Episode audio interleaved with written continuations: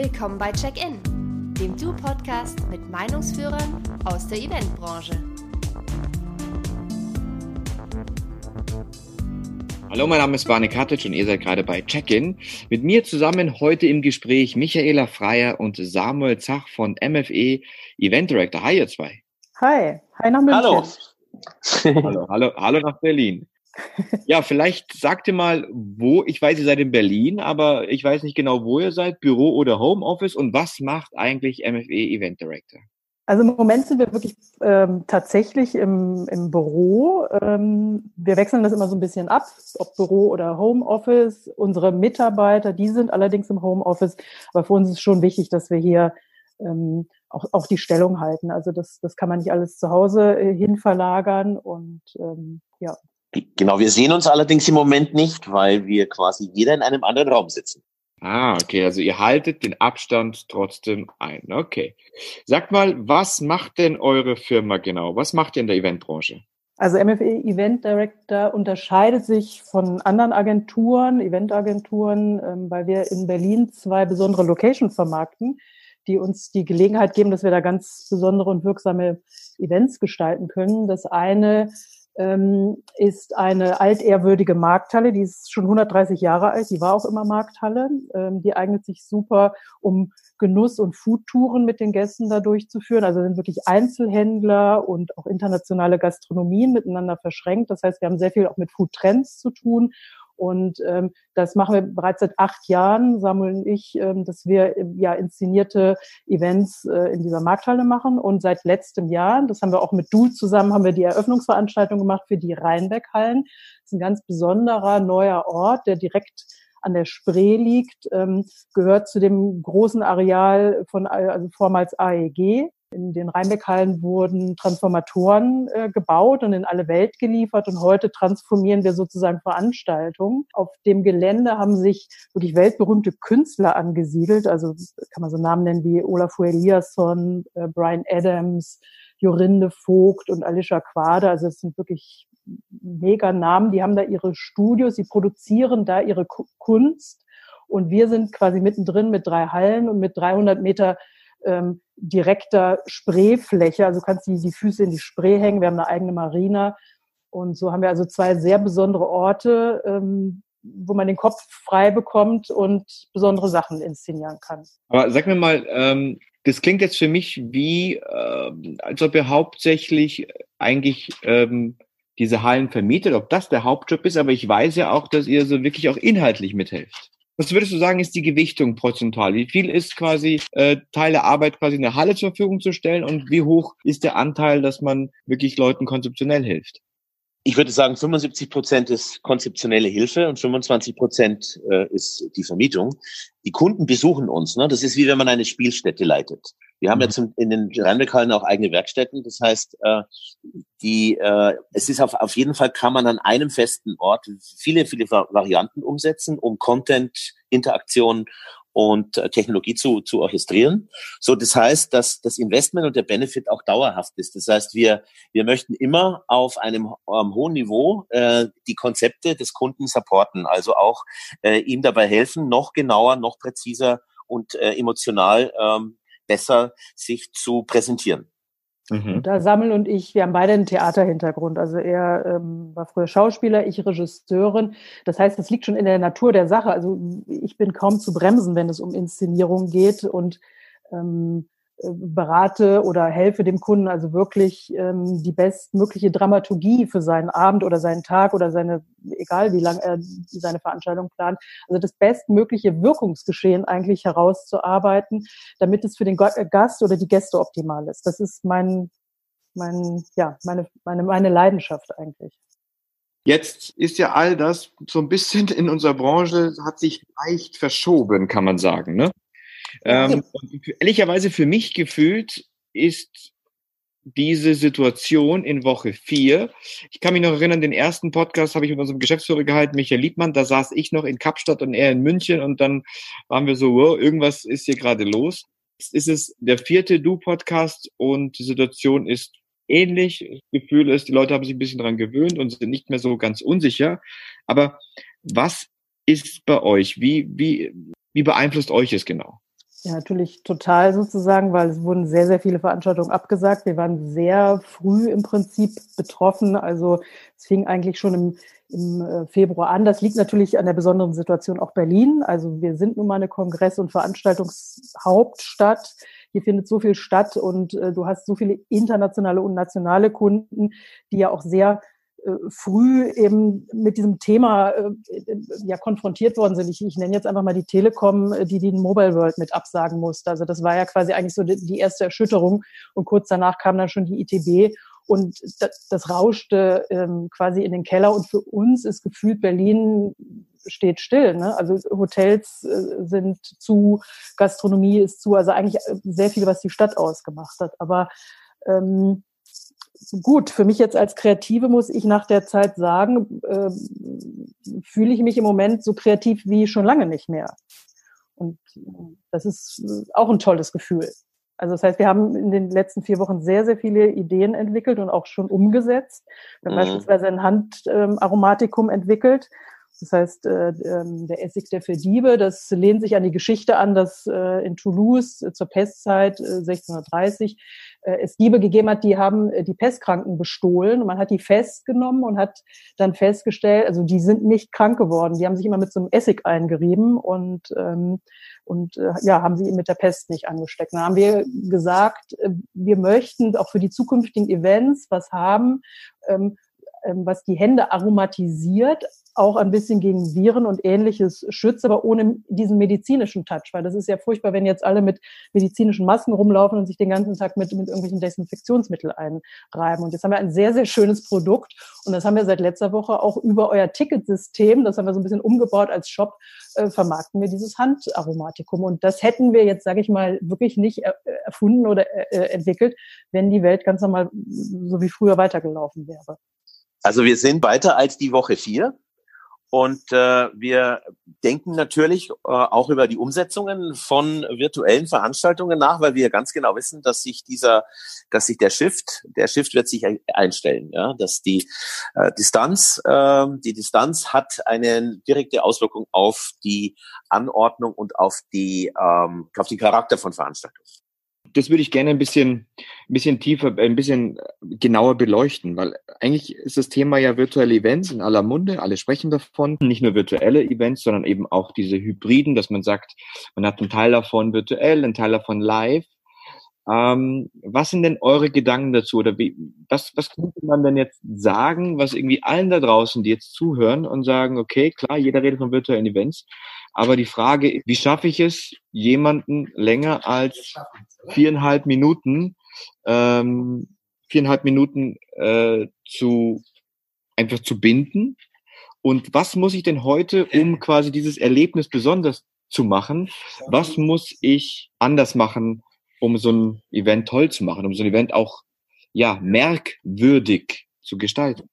Ja, genau. Also ähm, der Unterschied zu, zu, zu Live-Events und den virtuellen Events ist ja wirklich live. Hast du einen Gast, der kommt und du kannst ihn mit verschiedenen Dingen, mit wie sieht die Location aus, wie ist das Licht, wie ist das Essen, du kannst ihn so richtig umarmen eigentlich und kannst ihn den ganzen Abend da durchleiten. Du, das hast du virtuell nicht. Also man muss als erstes, glaube ich, sich verdeutlichen, dass es erstmal kein Gast ist, sondern eher ein Zuschauer. Aber ich brauche ihn als Gast, weil sonst wird er, wie du sagst, sofort verschwinden, wenn das nur eine zweidimensionale ähm, Oberflächengeschichte ist. Und ähm, das Gute ist ja, dass wir bei vielen Events mit euch auch zusammenarbeiten und ihr, ihr habt ja personalisierte Daten von Teilnehmern und die aus denen versuchen wir ähm, das äh, Story-Scripting zu machen, damit wir jeden Gast oder Teilnehmer äh, sehr persönlich ansprechen können. Also das könnte zum Beispiel sein, das haben wir jetzt bei dem letzten Event gemacht, dass wir mit der Einladung schon rausgeschickt haben, ähm, Styling-Tipps, also von einer Berliner Modedesignerin, wie man sich äh, gut stylt, um dann in, in, in so einem Rahmen, in dem virtuellen Rahmen auch gut rüberzukommen und gut zu präsentieren.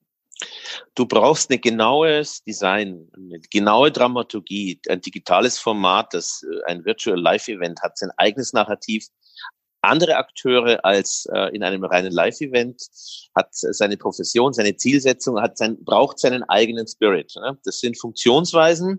Da geht es nicht um Regeln, sondern um Funktionsweisen. Das heißt, wir, wir, wir, wir shiften da quasi eher ins Radio und oder in, in Streaming. Das heißt, wir müssen überlegen, wie, wie man Programmpunkte äh, baut, das sind die äh, Elemente. Man baut das auf wie äh, eine TV-Show oder ein, ein Radio, ähm, eine Radiosendung. Ja? Und zwar einen ganzen Radiotag. Also man kann gar nicht mehr davon ausgehen, ich, ich kann nicht sagen, mein, mein Eventtag dauert von 9 bis 18 Uhr und die Personen sind alle von 9 bis 18 Uhr äh, zusammen. Das wird äh, niemals funktionieren. Das heißt, man muss wirklich denken, ja, Radiotag, Fernsehtag, Streamingtag ähm, und wie kann ich da die einzelnen Personen, jeder hat ganz andere äh, Grundbedürfnisse und die muss man halt wirklich vorher rausfiltern. Das heißt, man kann jetzt hier keine Schnellschüsse bei sowas erwarten. Also wenn jetzt jemand denkt, man kann das mal eben so, so aufsetzen, dann wird das nicht, äh, nicht, nicht klappen, weil man muss sehr fundiert ja, das heißt, wir haben die Einheit von Ort und Zeit nicht. Ne? Im Live-Event haben wir Einheit von Ort und Zeit, also quasi Filmset oder Theater. Ja? So.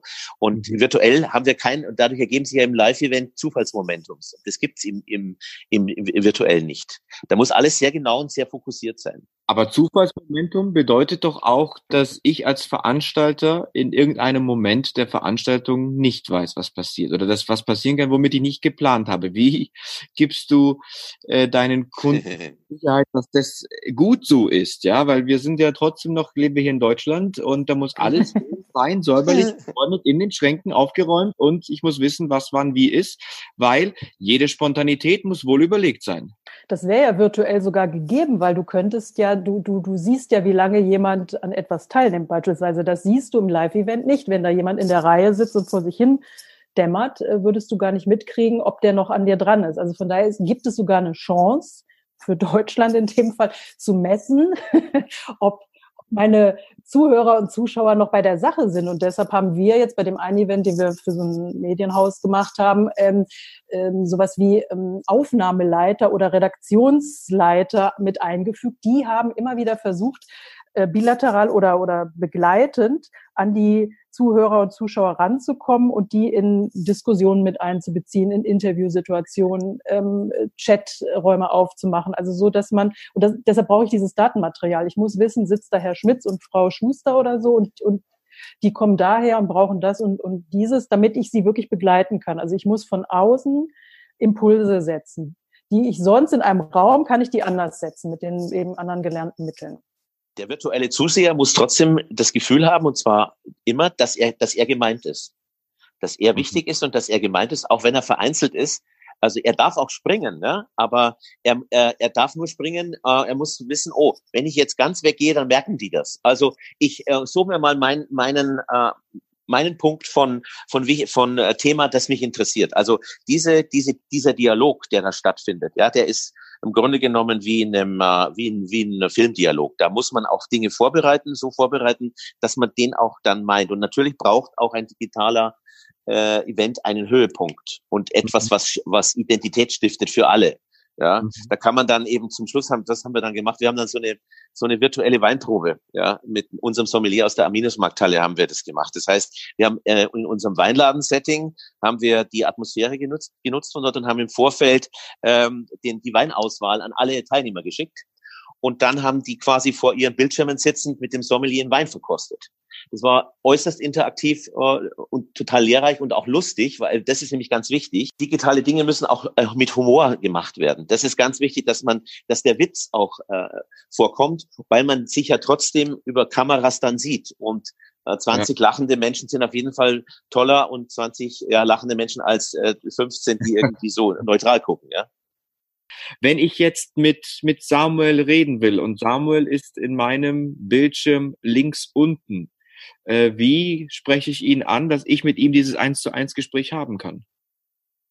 Da musst du quasi eigene Räume ähm, ähm, aufmachen. So ein virtuelles Event ist ja nicht linear. Ein Live-Event ist linear. Das heißt, es ist wirklich Raum und Zeit sind, sind vorgegeben. Ähm, ich kann nicht einfach meine Pause als Einzelnen setzen, wie ich das will. Ich kann nicht plötzlich mit jemandem äh, einfach sprechen, wenn ich das so will. Und das geht virtuell halt schon. Also du hast ja verschiedene Kontaktmöglichkeiten. Und wenn du jetzt merkst, dass da jemand eigentlich gar nicht mehr so richtig aufmerksam ist, dann könntest du dem Angebote machen zum Beispiel. Also sind wir wieder beim Service. Könnte ich ihm vielleicht sagen, ähm, äh, wir haben da äh, noch einen Keynote-Speaker äh, in unserer Lounge warten. Möchtest du vielleicht schon mal ein Interview mit dem führen oder ein Gespräch mit ihm führen? Das bedeutet also, dann hat quasi diese ganze Situation euch gar nicht so viel, also ihr habt einmal dieses Produkt entwickelt, äh, das nächste ist 75 Prozent eurer Arbeit, quasi das Kreieren von Dingen und das Inszenieren ist weiterhin geblieben, nur dass ihr halt jetzt nicht mehr in einer Halle inszeniert, sondern eigentlich äh, diese virtuellen Dinge.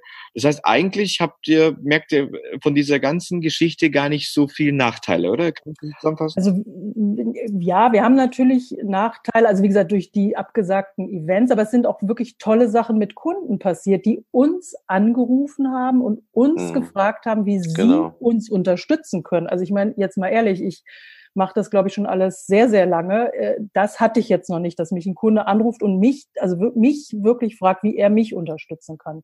Mhm. Das, äh, ne, allein diese Tatsache führt ja, zeigt ja so ein bisschen, dass es doch auf äh, Partnerschaften auch äh, die Leute auch zusammenrutschen und versuchen, ja. Ja. Also was, was kann ich für dich tun? Okay, kommen wir, kommen wir nun äh, zu, zu meiner zu zwei letzten Fragen und mit, mit der Bitte um, ähm, um schnelle Antworten, weil ich habe eigentlich die zweite Frage, die ich habe, die werde ich als erstes stellen. Warum? Weil ich euch Zeit geben will, nachzudenken. Denn eure Welt ist ja die Welt der Inszenierung. Das bedeutet, ich möchte als zweite Antwort hören, wenn das alles, was gerade passiert, ein Theaterstück wäre, wie sollte es enden, damit es spannend bleibt? Und stellt euch vor, das Genre ist Comedy. Das ist die zweite Frage. Die, be beantwortet ihr gleich. Ihr könnt ja, wir müssen doch sehen, ihr sagt, ihr seid so Inszenierer, also dann müsst ihr jetzt doch irgendwie eine, mit einer Idee schnell kommen. Stand-up, ganz genau. Ja, ja ganz genau. Und äh, außerdem habe ich ganz viel Spaß damit. Und äh, Frage aber eins ist jetzt wirklich was, was Ernsthaftes. Ähm, was ist euer persönlicher Rat an all unsere Abermillionen von Zuhörern? Also mein Rat ist wirklich, in die Natur rauszugehen und sich die Natur anzugucken, besonders im Moment. Ich meine, alles blüht in einer Farbenpracht. Das ist unfassbar. Ich sehe so viele Bienen und Hummeln. Ich habe auch letztens was eingepflanzt und sofort hatte ich drei Bienen äh, da. Also es, es, es, da liegt die Hoffnung und wir sind mit allem verbunden. Also das heißt, das Gute ist eigentlich schon sichtbar und man muss sich dafür öffnen äh, und das auf sich ja einwirken lassen und das wieder zurückstrahlen äh, auch. Also ja, da, da liegt für mich die Hoffnung. Durch die Zeit, die man auch gewonnen hat, denke ich an, an viele Menschen, mit denen, an die ich denke, telefoniere ich viel. Das ist ein Rat, der, dass, dass man mit ihnen redet. Dann aufräumen, ja, im Keller und den Server. Und dann kriegt man Schädel frei und dann kann man Settle abmachen, nämlich äh, aufsatteln und wieder überlegen, was kann man Neues machen. Das ist so mein Rat. Ich habe noch einen Rat. Achtet genau darauf, wer jetzt im Moment auf euch zukommt, weil da liegen möglicherweise die neuen Kooperationen, die neuen Partnerschaften. Also das habe ich jetzt sehr stark bemerkt, dass manches gar nicht mehr da war und dafür anderes gekommen ist. Und äh, daran glaube ich, also dass da starke Sachen erwachsen. Kommen wir aber zu der, zu der eigentlichen Aufgabe, äh, die ich ja gestellt habe. Das Ganze ist also eine Inszenierung. Das Genre ist Comedy. Wie muss es jetzt ausgehen, damit es spannend bleibt? Oder damit man sagt, ja, das jetzt ist wirklich der Höhepunkt erreicht. 3, 2, 1 und Action. Also als du das vorhin gefragt hast, habe ich äh, sofort äh, die steife Prise des Business-Theater im Kopf gehabt, wo es Szenen gibt, wo einer spielt und der andere macht, äh, macht den ganzen Text als Gebärdensprache. Und das ist für mich, äh, das ist für mich der Höhepunkt. Also dass es äh, Dinge nebeneinander gibt. Okay, Samuel, möchtest du was hinzufügen? Ich habe auch an die steife Brise gedacht. Von daher, wir arbeiten schon lange zusammen, Michael und ich, und wir haben da Gott sei Dank gleichlaufende Ideen. Ich habe im Prinzip jetzt eine Hausaufgabe, A, die steife Brise googeln, ja. ja damit ich weiß, wovon ihr gesprochen habt. Äh, vielleicht wie viele andere auch.